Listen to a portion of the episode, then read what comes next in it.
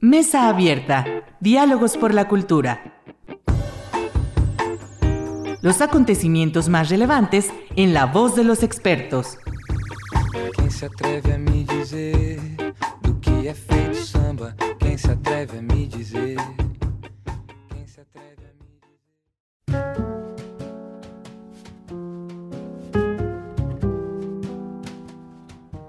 ¿Qué tal? Muy buenas noches. Bienvenidos a su programa Mesa Abierta, Diálogos por la Cultura. Soy Irlanda Godina para Radio Universidad Autónoma de Aguascalientes. Y para la sesión de hoy, eh, esta noche, tenemos a una gran amiga que me acompaña en esta sesión, Lucía Castañeda. ¿Cómo estás, Lucía? Hola Irlanda, ¿qué tal? Muchas gracias por la invitación. No, muchas gracias a ti. Y bueno, pues eh, para quienes te conocen en Aguascalientes y para quienes no te conocen, bueno, pues tú te has abocado mucho a tu trabajo artístico en la fotografía, ¿no? ¿Cuántos años, desde que, desde que egresaste de la licenciatura, ya estabas trabajando el tema fotográfico? Pues más bien, eh, ya, estaba como investigando, empezando a tomar talleres libres, ya me estaba llamando la atención, pero una vez que salí de la carrera fue cuando ya me dediqué a estudiar este, propiamente fotografía, ya más allá de esos talleres, sino cosas ya más especializadas. Y ahorita estás impartiendo en las licenciaturas de comunicación, gestión cultural, en cine y desde luego en la Universidad de las Artes, donde es este, primariamente tu fuente de docencia. Sí, sí, estoy, este, bueno, de la licenciatura en artes visuales, ya tengo bastantes años ahí. Igual en la carrera de comunicación en la UA fue de hecho el primer lugar en el que empecé a, a dar clases y este, bueno, a lo largo del tiempo también he empezado a dar algunas clases en, en cine y apenas voy a comenzar en gestión cultural. Muy En algún momento también di clases en mercadotecnia. Ya, sí, sí, sí. No, pues bienvenida a Gestión Cultural con, con nosotros. Muchas gracias. Gracias. Lucía, hay, hay un tema que, que yo quiero abordar contigo, bueno, un poco eh, que, que tiene que ver también con estos tiempos y es justamente el, el uso de la fotografía y cómo la fotografía de alguna manera también se ha socializado desde diferentes perspectivas. Pero quisiera empezar a preguntándote, porque además somos este, de la misma generación, y nos tocó el cambio de una fotografía análoga a una fotografía digital. ¿no? Y, y yo quiero preguntarte, ¿cómo viviste ese cambio de manera personal, artística, profesional, en el uso de las nuevas herramientas y los nuevos dispositivos, habiendo empezado a través de la fotografía análoga y esa transformación a la fotografía digital? Pues de alguna forma, eh, creo que yo no lo sentí tan complicado esa transición, justo porque, como lo mencionas, a nosotros nos tocó la transición de todo. Nosotros, este, yo en la carrera aprendí a, a editar este, video en una editora análoga y cuando terminé la carrera eso ya era obsoleto. Yo tenía que empezar a aprender, este, por ejemplo, edición de video en computadora. O sea, todos ese tipo de cambios que la llegada del internet, del correo electrónico, etcétera, todo me tocó en esa etapa. Entonces, creo que de alguna forma el hecho de tener que estar viviendo todo eso al mismo tiempo, pues me facilitó también eh, como esta transición que para mí sí, pues sí, este fue algo favorable. Hubo durante muchos años, creo que todavía hay gente que sigue todavía en ese debate sobre qué era lo mejor, fotografía análoga, fotografía digital, porque que había una denostación hacia la foto digital, porque por supuesto que al inicio pues no tenía ni de cerca las capacidades que puede ofrecer, ofrecer este, la fotografía con película. Pero como en ese momento, como te decía, pues yo apenas estaba empezando ya eh, a meterme a la producción fotográfica desde un punto de vista autoral, pues encontré que en la foto digital podía hacer cosas que para mí en particular la foto eh, blanco y negro, que era lo que yo aprendí a hacer inicialmente, pues no me daba. Por el tipo de temáticas que, en las que me empecé a interesar, para mí era mejor el color. Y, por ejemplo, eh, pues sí, comencé tomando fotografía en película a color, pero pues tenía que mandar a, este, a hacer todo el proceso de revelado y de impresión a los negocios que había en ese entonces y no me gustaba el resultado que me daban. En algún punto decidí empezar a escanear esos negativos para yo poder eh, regular y controlar el tipo de color que necesitaba. Porque, bueno, yo no tenía, yo no podía hacerlo de manera personal, así como el revelado y la impresión en blanco y negro que sí hacía yo, en color yo no tenía los medios para hacerlo. Entonces dependía de, de, lo que el trabajo que me entregaran. Y como no me convencía, pues encontré que la fotografía digital era lo más adecuado para mí. ya no le veía como tanto sentido estar mandando escanear los negativos para esos trabajarlos, sino mejor directamente empezar a trabajar en digital. Así que, pues más o menos así fue, fue lo que viví y hasta la fecha sigo trabajando con cámaras digitales. Claro, también porque al final es, lo que ya he aprendido más, que domino más. A veces he tomado cursos de, algunos otros procesos fotográficos, eh, este, pues para conocer cómo son, pero por los proyectos que hago, hasta el momento no he sentido la necesidad de involucrarme más en ese tipo de procesos. O sea, simplemente como conocimiento, porque bueno, también esta parte del labor docente, pues sí es importante saber de qué se tratan, cuáles son sus características, más allá de verlos nada más impresos, sino entender un poco el, proceso de realización. Claro. Sí, y Lucia, y por ejemplo, el uso, el uso de, estas herramientas digitales, ¿tú crees que modificó tu, tu visión, tu mirada con respecto a los resultados y que también modificó de alguna manera la perspectiva con la que tú veías el entorno para ser fotografiado? Yo creo que sí influyó y bueno, como todo esto fue a la par de, la formación que yo iba teniendo en fotografía, que empezaba a conocer más artistas, que empezaba a tomar más talleres y tener más puntos de vista de, personas que se dedican a la fotografía en México. Y obviamente también este, que fueron pues ya eh, formándose un poco más estas ideas que yo tenía y que quería realizar en los proyectos, me di cuenta de que veía, me, permitía enfocarme más en esta parte de la fotografía que tiene que ver con lo artificial y con un poco como con la mentira, con la recreación y con la ficción. Y de alguna forma la fotografía digital me acercaba más a eso. Porque yo creo que todos los que aprendimos en ese momento, o sea, pero que, éramos jóvenes cuando hubo esta transición, que apenas estábamos, este, no sé, por ahí de menos de 20 años, entendiendo que cómo usar la cámara y demás, pero con procesos análogos, tuvimos una educación en la que eh, la visión a lo mejor correspondía más a la fotografía que durante años se hizo en el país, que a lo mejor ahorita podamos eh, pensarla como un poquito más tradicional, que responde más a cierto tipo de reglas, a cierto tipo de visiones que se formaron durante todo el inicio del siglo XX.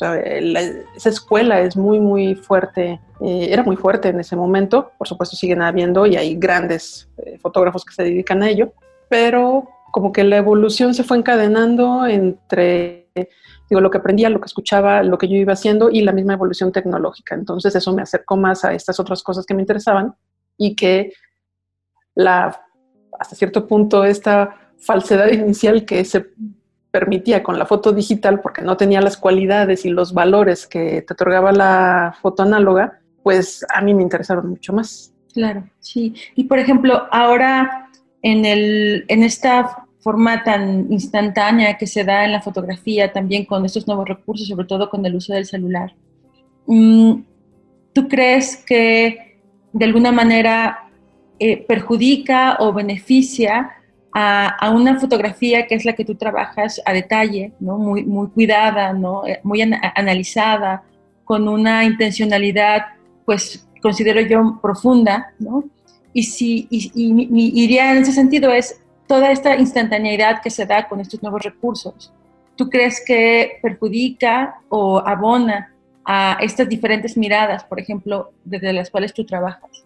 Pues yo creo que depende del tipo de fotografía que se realice. O sea, si, si nos mantenemos en este ámbito de la fotografía en el arte, simplemente me parece que es una nueva forma de hacer fotografía y que lo que hace es ampliar todas estas posibilidades de seguir trabajando la imagen fotográfica. O sea, no me parece que beneficie o perjudique propiamente, sino que simplemente es una nueva manera de hacerlo, así como en su momento fue la introducción de la fotografía digital.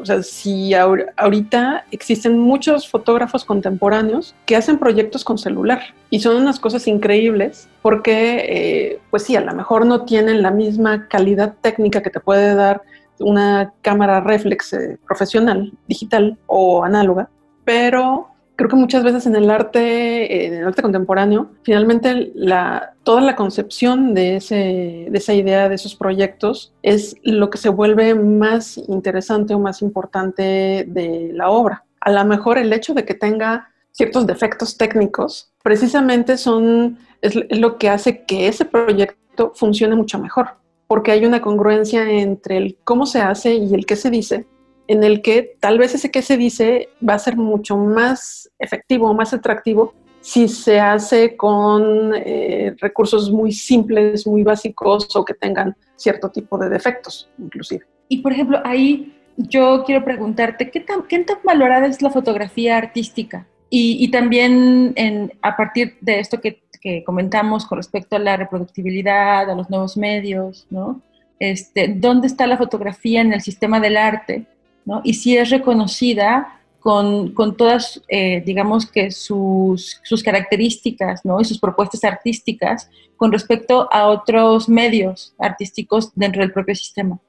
En relación a cómo era antes, yo creo que sí ya está mucho más posicionada porque siempre ha luchado con esta, idea de que ahí es foto, es nada más es disparar la cámara, cualquiera lo hace. O ahora el celular, ¿no?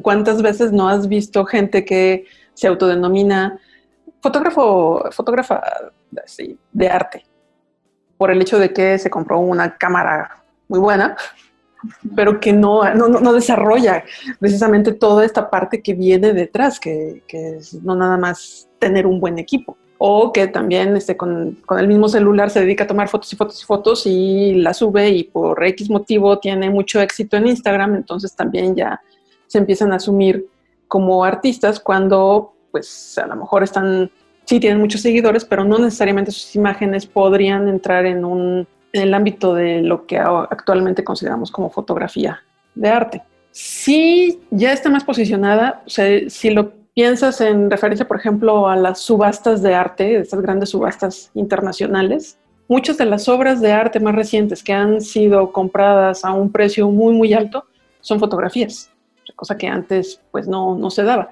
pero la realidad es que eh, también esta sobreproducción de fotografías en todo el mundo, pues hace que eh, en algunos lugares todavía exista este cuestionamiento de si efectivamente se puede considerar o no. Pero bueno, yo creo que es precisamente porque la foto, a diferencia, por ejemplo, de la pintura, que bueno, la pintura es muy fácil este, pensarla únicamente en el ámbito del arte.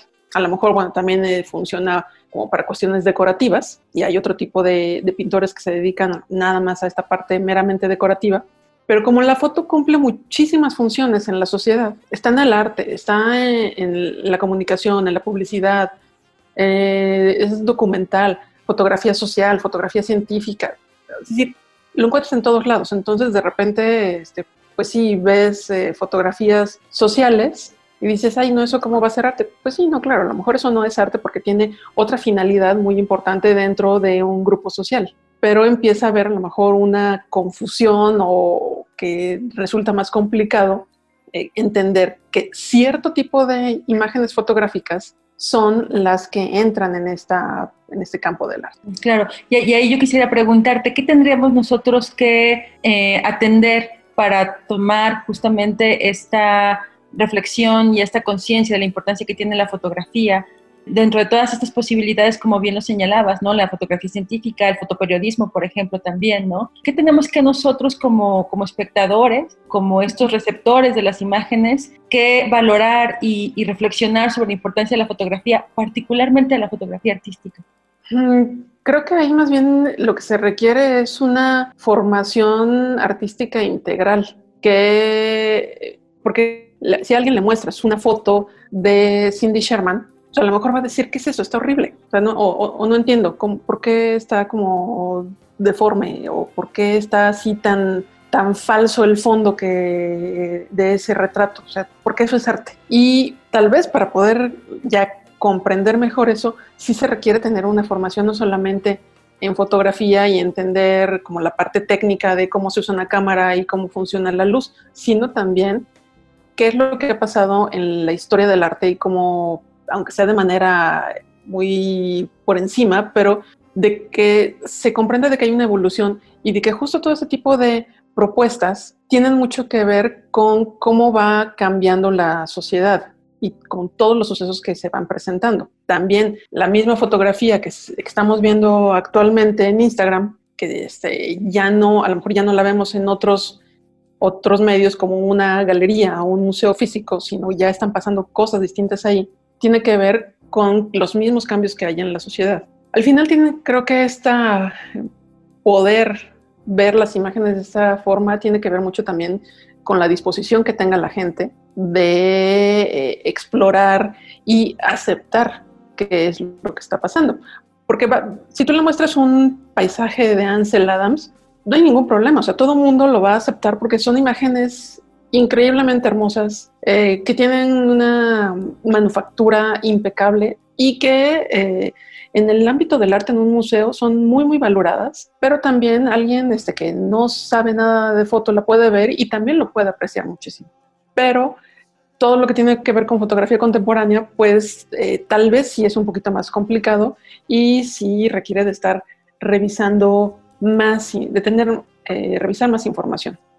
Claro. Aquí la cuestión es pues también tener como una guía, porque al final de cuentas tú te metes a internet, le pones fotografía artística o fotografía contemporánea y te van a aparecer muchísimas cosas, incluyendo las páginas de gente que este, simplemente decide ponerle fotografía de arte y que no necesariamente esas fotos sí serían, sí se entenderían como artísticas, bueno, de arte.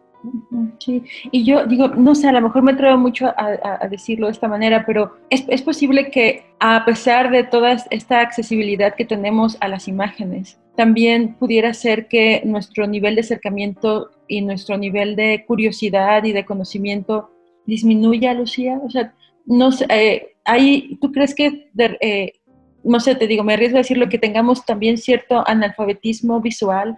En esta sobresaturación de imágenes y esta forma en que a través de diferentes medios también se busca generar una, un tipo de seducción que muchas veces distorsiona también otras posibilidades de la imagen como tal, ¿no? Creo que sí, porque estamos sobrepasados.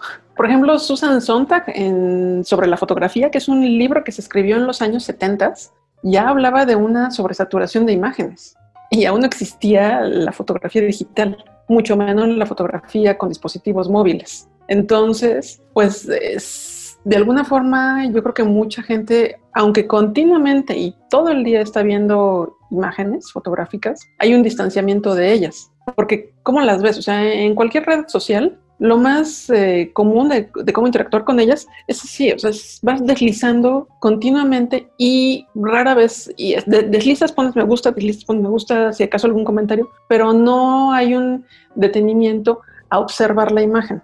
Algo que me parece también fundamental en eh, aprender a tomar fotos y aprender a ver fotos tiene que ver con la observación, es decir, con dedicarle un tiempo suficiente, no nada más como verlo y, ah, sí, ya, la que sigue, sino estar ahí revisando con cuidado qué es lo que está pasando, qué es lo que estás viendo, cómo llega la luz, qué son, qué elementos están ahí y cómo se relacionan entre sí. Creo que es algo que ayudaría, pero pues también la misma dinámica en la que vivimos, en que todo está acelerado, inclusive ahorita en que hubo esta, para mucha gente, este receso por obligado, la realidad es que sigues teniendo esta dinámica de, ay, tengo que meterme a la clase, tengo que dar clase y tengo que preparar esto y estoy ocupada y ahora, este, ah, vi que van a pasar X película gratis, me tengo que meter y ching, ya es la hora de esta otra actividad que vi de una conferencia, no sé, todo ese tipo de cosas. Seguimos en una dinámica muy rápida, entonces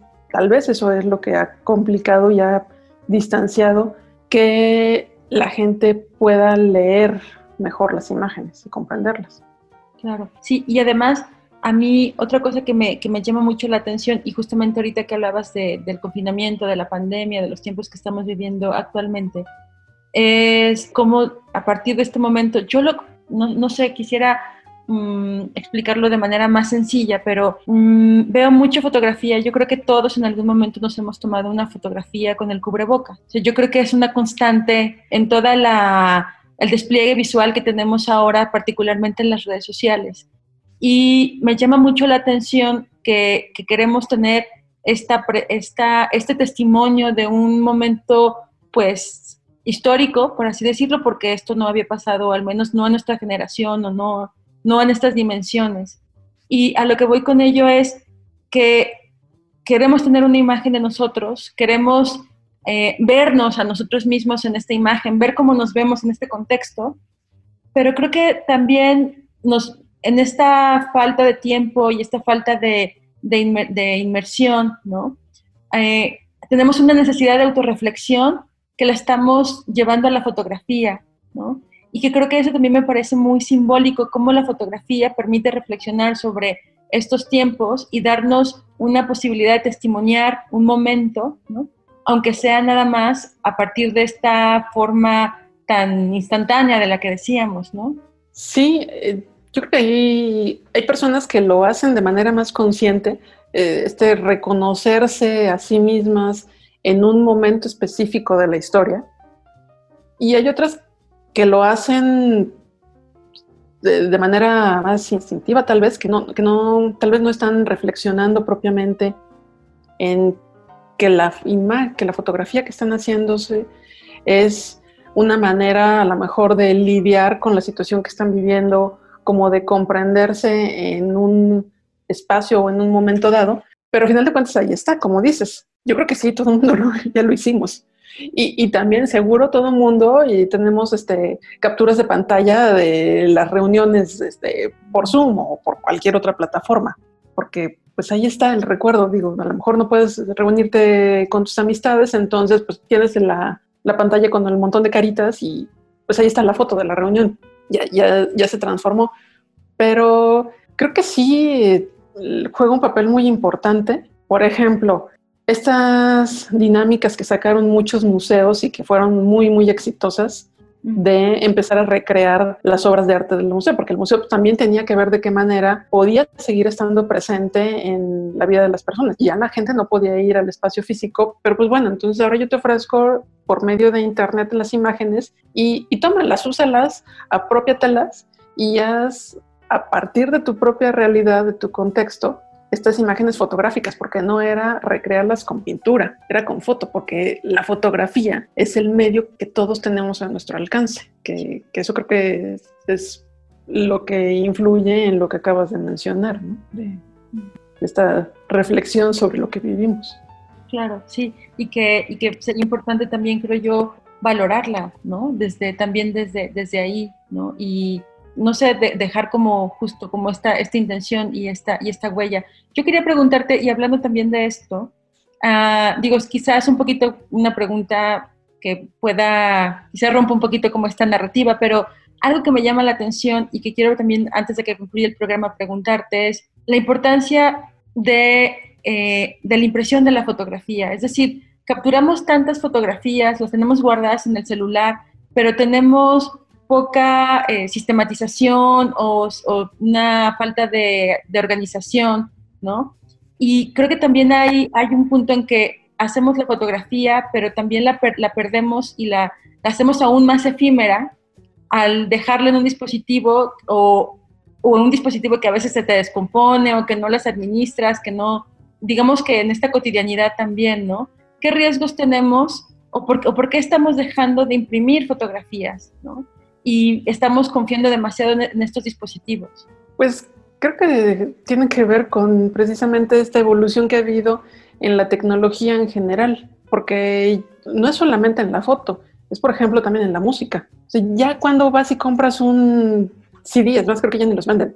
o, sea, ya no, ya no, bueno, sí, pero ya no se venden tanto como antes. O quien va y compra un LP es este porque es de colección y es un objeto importante que quiere tener, no porque sea lo que va a escuchar regularmente porque ya existen todas las plataformas de música donde no es necesario tener nada, es más, ya ni siquiera descargarlas a tu computadora. Creo que eso también tiene que ver con lo que ha pasado en la fotografía. Cada vez se desarrollan más dispositivos que te permitan tener las guardadas digitalmente. El problema es que no han desarrollado un dispositivo que sea lo suficientemente seguro para que un día no te aparezca error en el archivo y pierda o en el disco duro o que se te dañe la computadora y pierdas absolutamente todo. Entonces, en ese sentido, la impresión fotográfica sigue siendo muy importante. Sí, la verdad es que ya muchos no lo hacemos. yo imprimo eh, para exposiciones o, en algún otro tipo de, de evento que requiera tener la obra impresa. Pero, por ejemplo, las fotografías sí cotidianas, pues ya no porque también el hecho de que con el celular, que es el que, estás cargando continuamente, tomas 20 fotos de lo mismo, o tomas 20 fotos en un minuto, pues también está como toda esta labor de seleccionar cuál de esas fotos es la que vas a imprimir y de repente, ay, es que me gustan todas. Pues va a ser más complejo ir a imprimir 200 fotos y luego dónde las guardas. Y las dinámicas este, cambian, pero sí creo que hay un valor.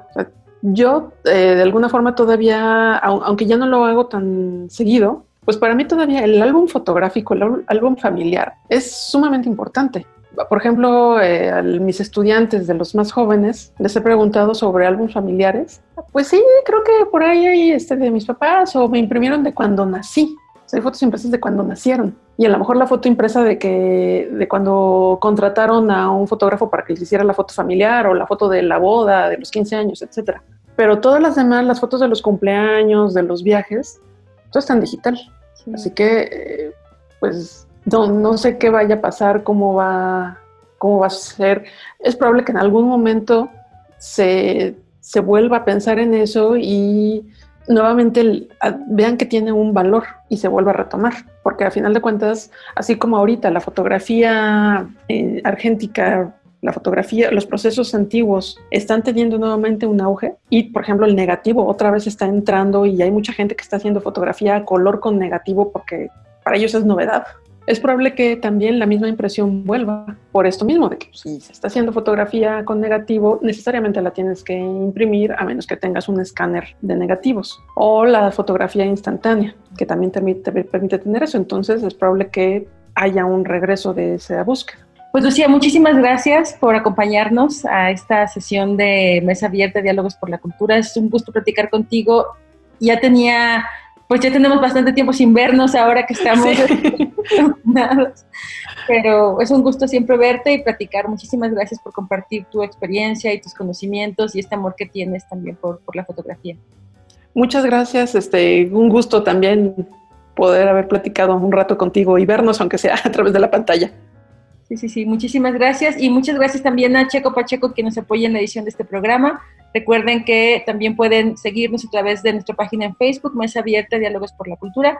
Y nos escuchamos el próximo lunes. Muy, muy buena semana. Hasta luego.